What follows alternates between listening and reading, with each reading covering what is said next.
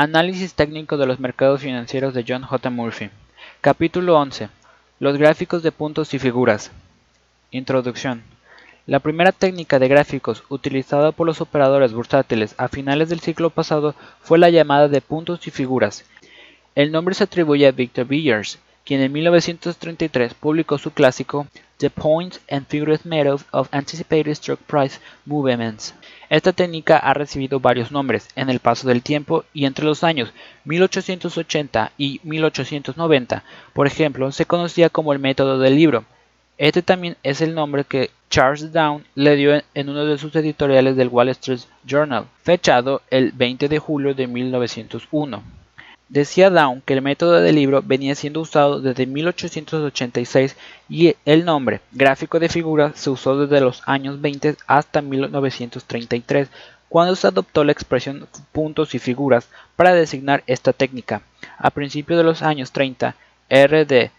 Wycroft también publicó varios trabajos relacionados con el método de puntos y figuras. En 1896, el diario The Wall Street Journal comenzó a publicar diariamente los precios máximo, mínimo y de cierre de los valores, primera referencia al más conocido gráfico de barras. Aparentemente, entonces, el método de puntos y figuras es al menos 15 años anterior al gráfico de barras. Veremos los gráficos de puntos y figuras en dos etapas. Primero, Veremos el método original que se basa en los movimientos de precios intradia y luego veremos una versión más sencilla de los gráficos de puntos y figuras que se puede construir usando solamente los precios máximos y mínimos de cualquier mercado. El gráfico de puntos y figuras versus el gráfico de barras. Comencemos con algunas de las diferencias básicas entre los dos tipos de gráficos y veamos un par de ejemplos. El gráfico de puntos y figuras es un estudio de los puros movimientos de precios, o sea, no toma en consideración el tiempo mientras representa la acción que han tomado los precios. Un gráfico de barras, por el contrario, combina el precio con el tiempo. Debido a la forma en que está construido el gráfico de barras, el eje vertical es la escala de precios y el eje horizontal es la escala de tiempo. En un gráfico diario, por ejemplo, el movimiento de un precio en cada día sucesivo se traslada un espacio o barra hacia la derecha, y esto sucede aunque el precio haya cambiado poco o nada ese día.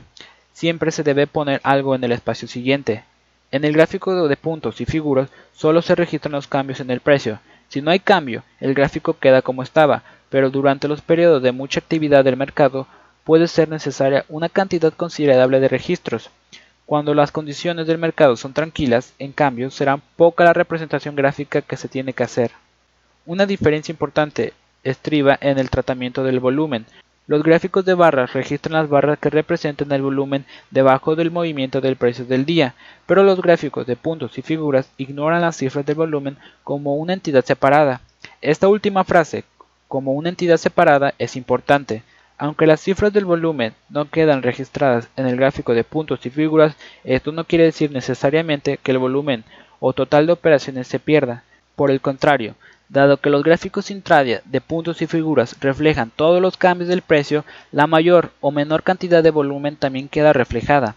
Dado que el volumen es uno de los ingredientes más importantes para determinar la potencia de los niveles de apoyo y resistencia, los gráficos de puntos y figuras resultan especialmente útiles para describir a qué nivel de precios se ha realizado la mayor parte de las operaciones y, por consiguiente, dónde están los números importantes de apoyo y resistencia. La figura 11.1 compara un gráfico de barras y uno de puntos y figuras que cubren el mismo lapso de tiempo. En cierto sentido, los gráficos se parecen, pero en realidad son bastante diferentes. Ambos gráficos captan la visión general del precio y tendencia, pero el método usado para registrar los precios es diferente. Obsérvese en la figura 11.2 las columnas alternas de X y O. Las columnas X representan los precios en ascenso y las columnas O los precios en descenso. Cada vez que una columna de X sube un espacio por encima de una columna de X previa, hay una ruptura al alza. Del mismo modo, cuando una columna de O baja un espacio respecto a una columna de O previa, hay una ruptura a la baja. Obsérvese que estas rupturas son mucho más precisas que las reflejadas en el gráfico de barras. Claro está, estas rupturas se pueden usar como señales de compra y venta, pero este tema lo ampliaremos un poco más adelante. Los gráficos demuestran una de las ventajas del método de puntos y figuras, principalmente una mayor precisión y facilidad para reconocer señales de tendencia. Las figuras 11.3 y 11.4 revelan otra ventaja importante del gráfico de puntos y figuras, la flexibilidad. Aunque los tres gráficos del PIF cubren la misma acción del precio, podemos hacer que los tres parezcan diferentes a efectos de servir a diferentes propósitos. Una forma de cambiar un gráfico del PIF es variar los criterios de inversión. Cuanto mayor sea el número de registros necesarios para que haya una inversión o cambio completo, menos sensible será el gráfico. La segunda forma de variar el gráfico es cambiar el tamaño del registro. La figura 2 usa una caja o registro de 5 puntos, pero la figura 11.3 cambia el tamaño de 5 a 10 puntos.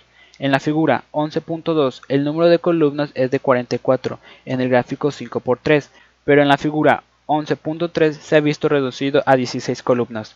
Al usar un tamaño de registro más grande en la figura 11.3 hay menos señales, pero eso le permite al inversor concentrarse en la tendencia principal del mercado e ignorar todas las señales de venta o corto plazo que se eliminan de un gráfico menos sensible.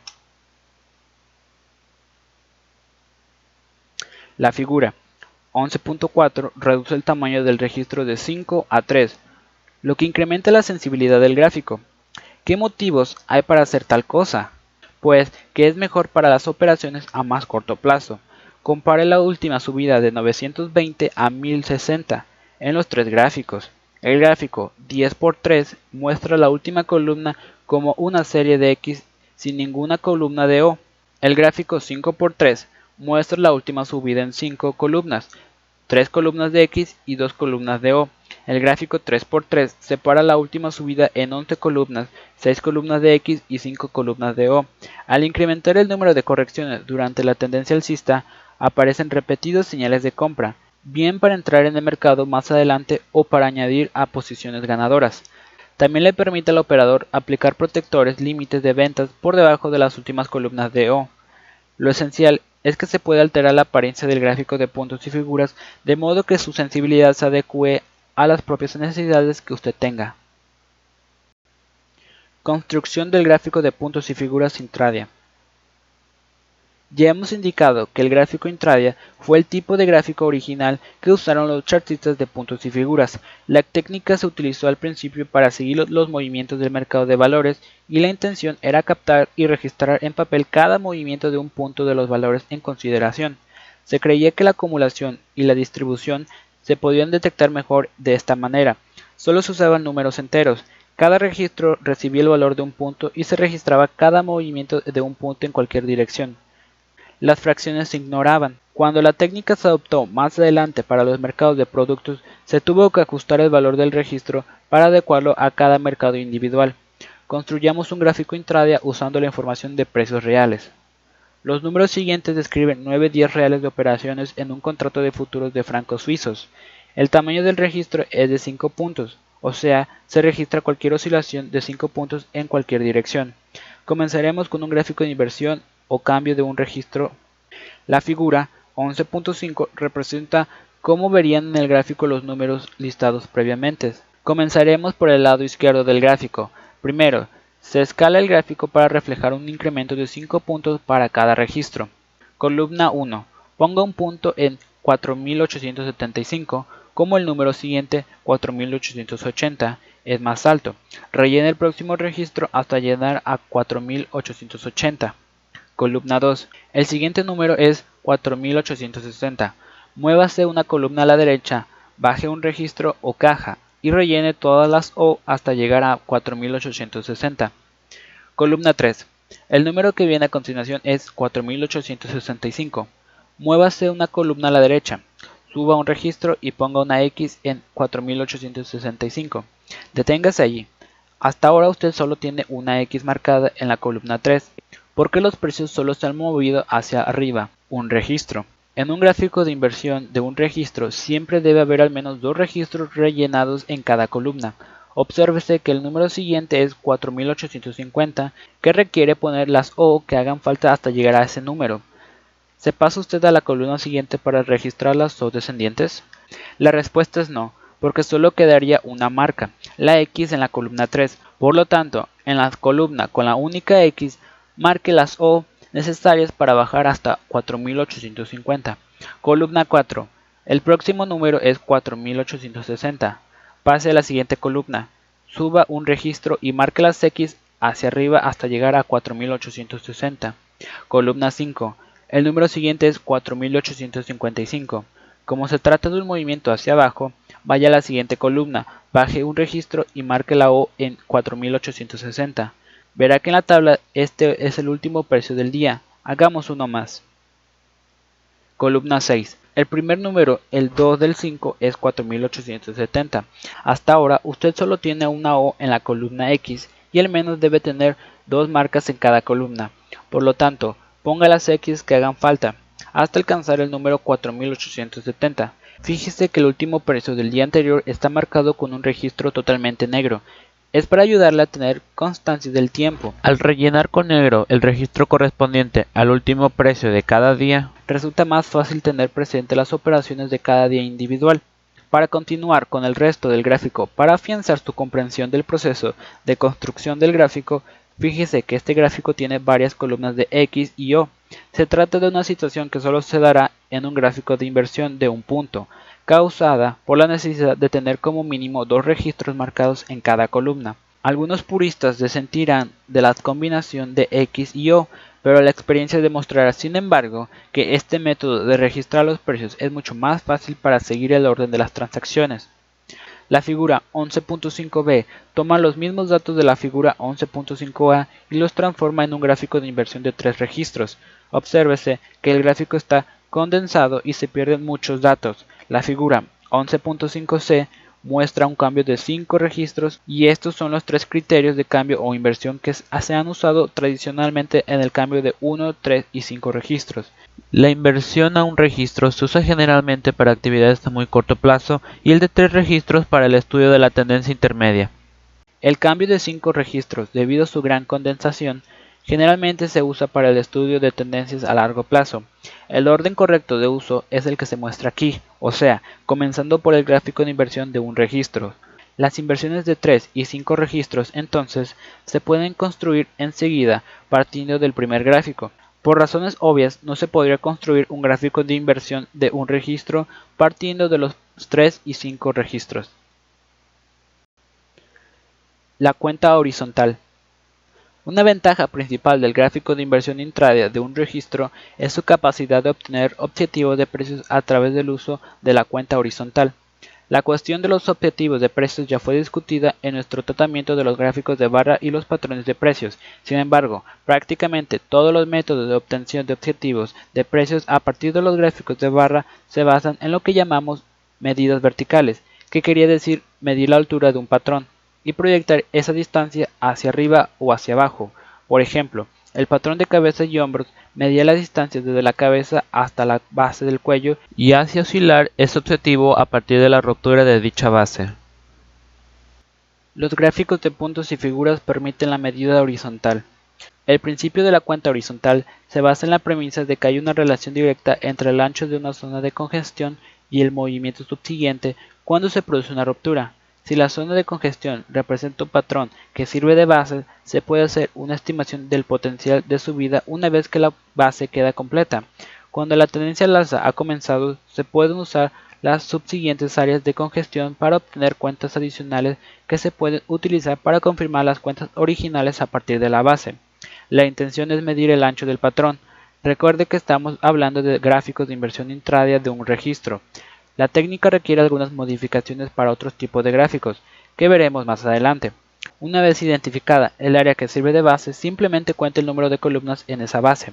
Si hay 20 columnas, por ejemplo, la meta hacia el lado superior o inferior estaría en 20 registros a partir del punto de medición.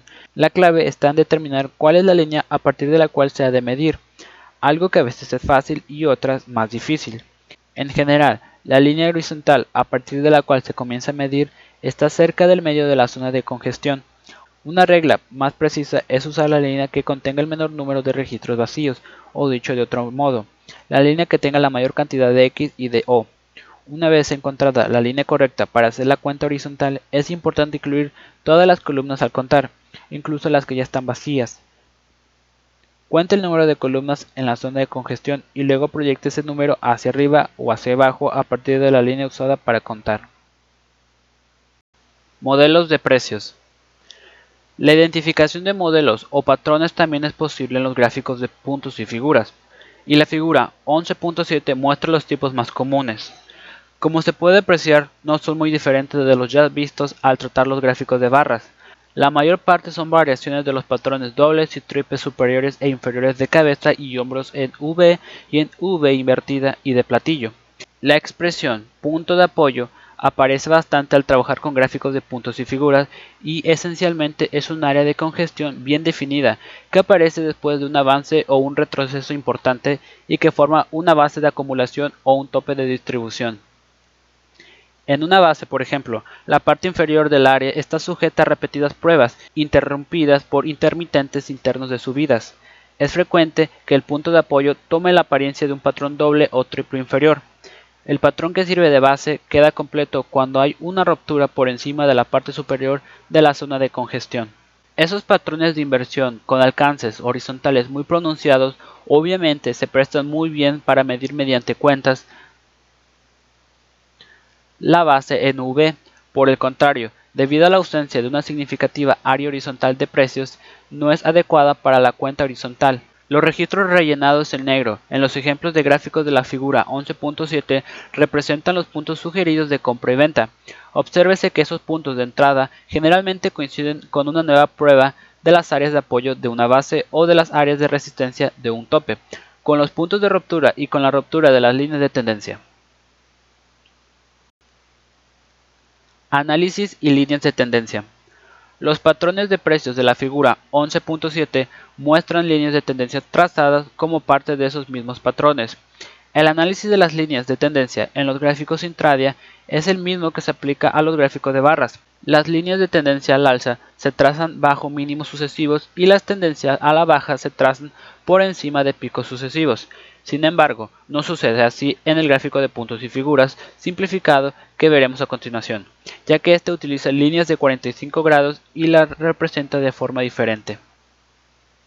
Gráfico de inversión de puntos y figuras de tres registros. En 1947, A. W. Cohen escribió un libro sobre los gráficos de puntos y figuras titulado Stock Market Steaming. Al año siguiente, cuando se creó el Chartcraft Weekly Silvers, el título del libro pasó a ser de Chartcraft Made of Point Figures Trading. Desde entonces se han publicado varias ediciones revisadas para incluir mercancías y opciones. En 1990, Mitchell Burke escribió The New Old New Guide to the Three Points Reversal Method of the Point Figure Construction and Formations. El método original de inversión de un registro para representar mercados necesitaba precios intradia. La inversión de tres registros era una condensación del método de un registro y se usaba para analizar la tendencia intermedia. Cohen pensó que como había tan pocos cambios de tres registros en los valores durante el día, no era necesario usar precios intradia para construir el gráfico de inversión de tres registros. De ahí parte la decisión de usar solo los precios máximos y mínimos, una información fácilmente localizable en la mayoría de los periódicos financieros. Esta técnica modificada, que es la base del servicio Chartcraft, simplificó enormemente la creación de gráficos de puntos y figuras, haciéndolos asequibles al operador medio. Construcción del gráfico de inversión de tres puntos. La construcción del gráfico es relativamente sencilla. En primer lugar, al gráfico se le ha de proporcionar una escala del mismo modo que al gráfico intradia. Se asigna un valor a cada registro, tarea que se realiza para los suscriptores del servicio Chartcraft, porque los gráficos ya están construidos y los valores de los registros asignados. El gráfico muestra una serie de columnas alternas de X, que representan los precios ascendentes, y de O, que representan los precios descendentes. La representación gráfica de las X y de las O solo requiere los precios máximos y mínimos del día. Si la última columna es de X, busque entonces el precio máximo del día. Si dicho máximo permite marcar una O más X, entonces hágalo y deténgase. Es todo lo que necesita hacer en ese día. Recuerde que se debe rellenar el valor total del registro y que las fracciones o marcas parciales no cuentan. Al día siguiente repite el mismo proceso prestando atención solo al precio más alto. Mientras que los precios sigan subiendo y permitan la representación gráfica de al menos una X, sigue rellenando los registros con X e ignorando el precio mínimo. Finalmente, llega el día en el que el precio máximo no es suficiente para rellenar el siguiente registro X. En ese punto, busca el precio mínimo para detectar si ha habido un cambio de inversión de tres registros en la otra dirección. Si es así, desplácese una columna hacia la derecha, baje un registro y marque los tres registros siguientes con O para indicar una nueva columna hacia abajo. Como ahora usted está en una columna que se dirige hacia abajo, al día siguiente consulte el precio mínimo para ver si puede continuar con esa columna de O. Si puede marcar una O más O, hágalo. Solo cuando el mínimo diario no permita marcar más O, busque el máximo del día para ver si ha tenido lugar una inversión de tres registros hacia el lado de arriba. Si es así, pase una columna a la derecha y comience una nueva columna de X. Patrones de gráficos. La figura 11.9 muestra 16 patrones muy comunes en este tipo de gráfico de puntos y figuras, 8 señales de compra y 8 de venta. Echémosle un vistazo. Dado que la columna 2, con las señales de venta S-1 a S-8, es como la imagen reflejada de la columna 1, nos concentraremos en el lado de las compras. Las primeras dos señales de compra B-1 y B-2 son formaciones sencillas. Todo lo que necesita la señal de compra alcista sencilla es tres columnas, en las que la segunda columna de X pasa un registro por encima de la anterior columna de X. La señal de compra B-2 es similar a la B-1, con una pequeña diferencia, y es que ahora cuatro columnas en las que la parte inferior de la segunda columna de O es más alta que la primera. La B-1 muestra una ruptura simple a través de la resistencia. La B-2 muestra la misma ruptura alcista, pero con la característica alcista añadida de mínimos ascendentes. Por tal motivo, la señal B-2 es ligeramente más fuerte que la B-1. El tercer patrón, ruptura de un triple superior, marca el inicio de las formaciones complejas. Obsérvese que la señal de compra alcista de sencilla forma parte de cada una de las formaciones complejas, a medida que descendemos por la página, estas formaciones se vuelven cada vez más fuertes.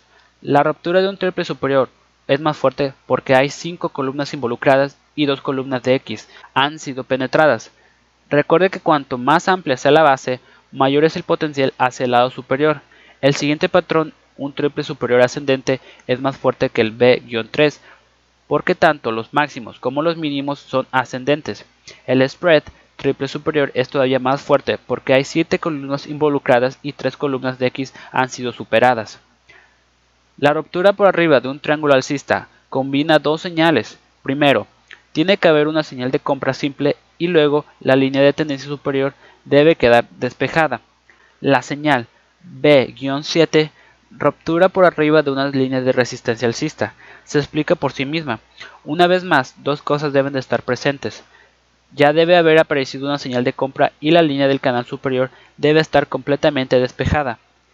El último patrón, la ruptura por arriba de una línea de resistencia bajista, también requiere dos elementos. Una señal simple de compra debe combinarse con una despejada línea de tendencia hacia abajo. Por supuesto que todos los que hemos dicho con respecto a los patrones B-1 a B-8 se aplica igualmente a los patrones de venta S-1 a S-8, excepto que en este último caso los precios van hacia abajo en lugar de hacia arriba. Existe una diferencia entre la forma en que estos patrones se aplican a los mercados de productos en oposición a los valores corrientes. En general, las 16 señales se pueden usar para operar en el mercado de valores, pero debido al rápido movimiento tan característico de los mercados de futuros, los patrones complejos no son tan corrientes en los mercados de productos. Se pone mucho más énfasis en las señales simples que muchos operadores de futuros utilizan solas. Si el operador prefiere esperar a que se den los patrones más complejos y fuertes, se perderán muchas operaciones rentables. Trazado de las líneas de tendencias. En nuestra presentación de los gráficos intradia dijimos que las líneas de tendencia se trazaban siguiendo la forma convencional, cosa que no sucede en estos gráficos de inversión de tres puntos. Las líneas de tendencia en estos gráficos se trazan en ángulos de 45 grados y no tienen necesariamente que conectar máximos o mínimos anteriores. Las básicas líneas de apoyo alcista y de resistencia bajista. Estas son las básicas líneas de tendencia al alza o a la baja, Debido a la fuerte condensación de estos gráficos, no sería práctico tratar de conectar los máximos de una subida o los mínimos de una reacción. Se usa entonces la línea de 45 grados. En una tendencia al alza, la línea de apoyo alcista se traza en un ángulo de 45 grados hacia arriba y a la derecha partiendo de la columna de O más baja. Mientras los precios se mantengan por encima de la línea, se considera que la tendencia principal es alcista. En una tendencia a la baja, la línea de resistencia bajista se traza en un ángulo de 45 grados hacia abajo y a la derecha partiendo del máximo de la columna más alta de X. Mientras los precios se mantengan por debajo de la línea, se considera que la tendencia es bajista. A veces es necesario ajustar dichas líneas. Por ejemplo, en ocasiones, la corrección en una tendencia al alza aparece por debajo de la línea de apoyo ascendente y luego la tendencia continúa. En tales casos, se debe trazar una línea de apoyo en un ángulo de 45 grados a partir de la parte más baja de dicho mínimo de reacción. A veces, una tendencia es tan fuerte que la línea de tendencia al alza simplemente está demasiado lejos del movimiento de los precios. En tal caso, debe trazarse una línea de tendencia más ajustada para llegar a la línea de apoyo que se adecue mejor. Técnicas de medición. Los gráficos de inversión de tres puntos permiten utilizar dos técnicas de medición diferentes, la horizontal y la vertical. En la técnica horizontal se cuenta el número de columnas en un patrón de mínimos o máximos. Ese número de columnas se multiplica entonces por el valor de la inversión o el número de registros necesarios para que haya un cambio. Por ejemplo, asignemos un valor por registro de un dólar a un gráfico de inversión con tres registros. Contamos el número de registros a lo largo de la base y tenemos 10. Como estamos usando un patrón de 3 puntos, el valor de dicho cambio es de 3 dólares. Multiplicamos las 10 columnas de la base por 3 dólares y tenemos un total de 30 dólares. Esa cifra se suma entonces a la parte inferior del patrón que sirve de base o se resta de la parte superior del patrón que fija los topes para llegar al objetivo de precio. La cuenta vertical es algo más sencilla. Mide el número de registros o casillas de la primera columna de la nueva tendencia. En una tendencia al alza, mida la primera columna ascendente de X. En una tendencia a la baja, mida la primera columna descendente de O. Multiplique ese valor por 3 y suma el total a la parte inferior de la columna o résteselo de la parte superior de la misma. Lo que en realidad usted está haciendo con un gráfico de inversión de tres registros es triplicar el tamaño del primer tramo. Si en el gráfico aparece un patrón superior o inferior doble, utilice la segunda columna de X o de O para la cuenta vertical. Tácticas negociadoras. Veamos las distintas maneras en que se pueden usar los gráficos de puntos y figuras para determinar específicos puntos de entrada y salida del mercado. 1. Una simple señal de compra se puede usar para cubrir viejas posiciones cortas y o bajas, iniciar nuevas posiciones largas. 2. Una simple señal de venta se puede usar para liquidar viejas posiciones largas o iniciar nuevas posiciones cortas. 3. La señal simple solo se puede usar con propósitos de liquidación y un nuevo compromiso requiere una formación compleja. 4. La línea de tendencia se puede usar como filtro. Las posiciones largas se toman por encima y las cortas por debajo de la línea de tendencia. 5. Para obtener la protección de un límite, arriesgue siempre por debajo de la última columna de O o en una tendencia alcista y por encima de la última columna de X en una tendencia a la baja. 6. El punto exacto de entrada se puede variar como sigue. A. Compre el punto de ruptura en una tendencia al alza. B. Compra una inversión de tres registros en la dirección de la ruptura original después de que haya una corrección. Esto no solo requiere la confirmación añadida de una inversión positiva en la dirección adecuada, sino que también permite usar un punto límite más cercano debajo de la última columna de O. D. Compra una segunda ruptura en la misma dirección de la tendencia de la ruptura original. Como se puede ver fácilmente en la lista, hay varias formas diferentes de usar un gráfico de puntos y figuras. Una vez que se ha comprendido la técnica básica, hay una flexibilidad casi ilimitada para determinar la mejor forma de entrar o salir de un mercado. Ajuste de límites. La verdadera señal de compra o venta está en la primera señal. Sin embargo, a medida que el movimiento sigue, aparecen otras señales en el gráfico. Son señales de compra o venta repetidas que se pueden usar para posiciones adicionales. Se usen para tal fin o no, el punto límite de protección se puede elevar y dejarlo justo debajo de la última columna de O en una tendencia al alza, o se puede bajar y dejarlo justo por encima de la última columna de X en una tendencia bajista. Este uso de un límite de control le permite al operador mantener la posición y proteger los beneficios acumulados al mismo tiempo. ¿Qué hacer después de un prolongado movimiento? Las correcciones intermitentes contra la tendencia hacen que el operador pueda ajustar los límites una vez que la tendencia se ha reanudado. Pero, ¿cómo se logra esto si no hay cambios de tres registros durante la tendencia? El operador se enfrenta a una larga columna de X en una tendencia ascendente o de O en una descendente. Este tipo de situación del mercado crea lo que se llama un mástil, es decir, una larga columna de X y de O sin ninguna corrección. El operador quiere permanecer dentro de la tendencia, pero también quiere alguna técnica que proteja los beneficios, y existe al menos una forma de lograrlo.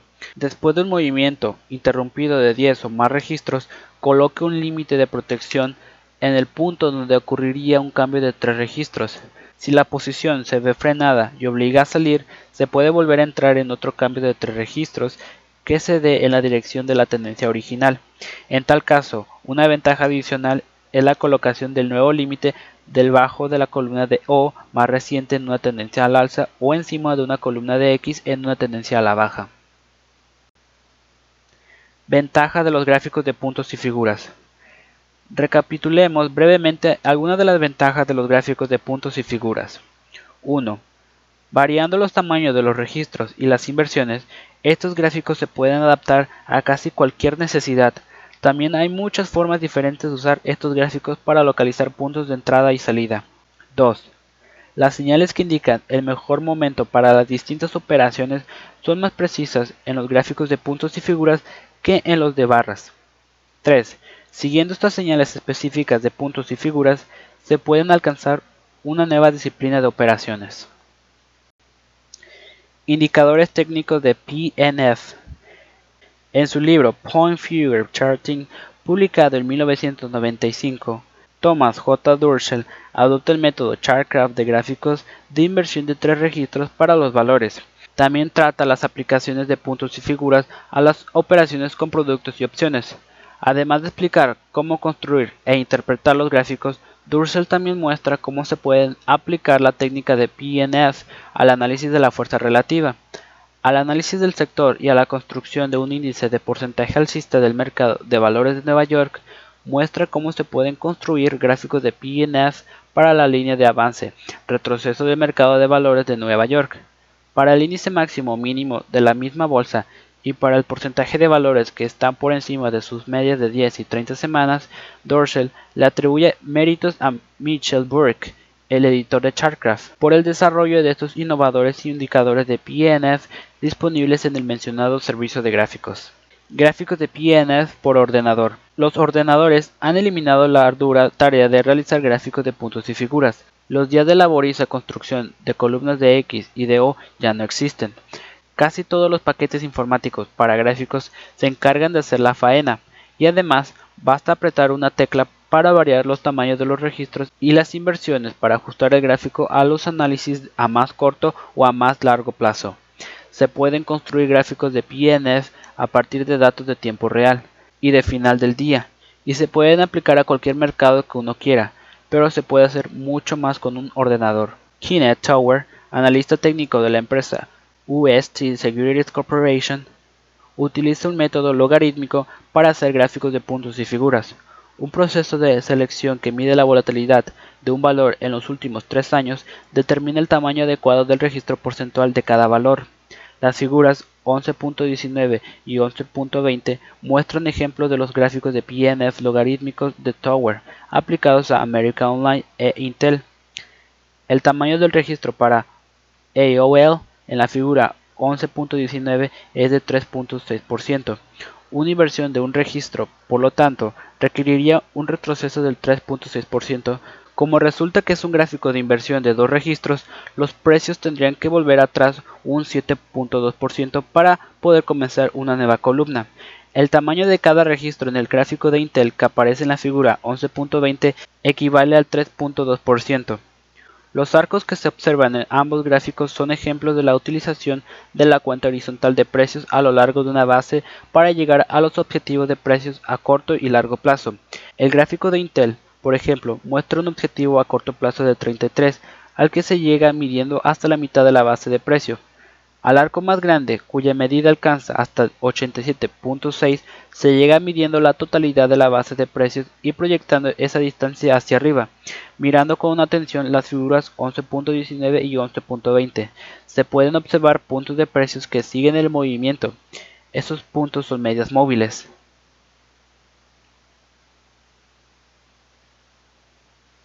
Medias móviles de PNF las medias móviles generalmente se aplican a los gráficos de barras, pero aquí aparecen en los de puntos y figuras por cortesía de Kent Tower y UST Securities.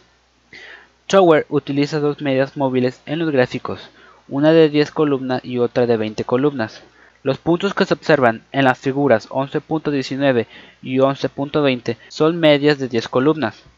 Estas medias móviles se construyen encontrando primero un precio promedio para cada columna, para lo que simplemente se suman los precios de cada columna y se divide el total entre el número de X o de O de dicha columna. Las cifras que, resultan se promedian entonces para 10 y 20 columnas. Las medias móviles se usan del mismo modo que en los gráficos de barras. La figura 11.21 muestra dos gráficos de puntos y figuras para el mismo valor con medias de 10 columnas y medias de 20 columnas. El gráfico inferior corresponde a un gráfico logarítmico de inversión del 2.7% de la empresa Royal Dutch Petroleum, que se remonta a 1992. Obsérvese que la media móvil más rápida se mantuvo por encima de la media móvil más lenta desde 1993 hasta 1997 durante los cuatro años de tendencia alcista. Se puede observar que las dos medias móviles se juntan durante la segunda mitad de 1997, en lo que resultó ser un año de consolidación para aquel valor. En el extremo derecho se puede ver que Royal Dutch puede estar a punto de reanudar su tendencia principal. En el gráfico superior de la figura 11.21 se puede observar más claramente esta posible ruptura al alza. Dicho gráfico superior es un gráfico tradicional lineal de inversión de un punto para el mismo valor. El marco temporal del gráfico lineal es mucho más corto que en el gráfico largo, pero ofrece una visión más detallada del movimiento de los precios a finales de 1997 y principios de 1998 y también de la ruptura alcista a corto plazo de comienzos de 1998. El valor todavía necesita cerrar a 60 para confirmar esa ruptura alcista. Las medias móviles no han sido muy útiles durante la banda de fluctuación, pero deberían comenzar a subir otra vez si se materializa la ruptura alcista. Al añadir las medias móviles a los gráficos de puntos y figuras, Ken Tower aporta otro valioso indicador técnico a este tipo de gráficos. El uso de gráficos logarítmicos también aporta un toque moderno a este antiguo método de realización de gráficos. Conclusión. Los gráficos de puntos y figuras no son la técnica más vieja del mundo, honor que le corresponde a los gráficos de velas japonesas, que están en uso desde hace siglos en aquel país. En el capítulo siguiente, Greg Morris, autor de dos libros sobre los gráficos de velas, presentará esa antigua técnica que en los últimos años ha ganado popularidad entre los analistas técnicos occidentales.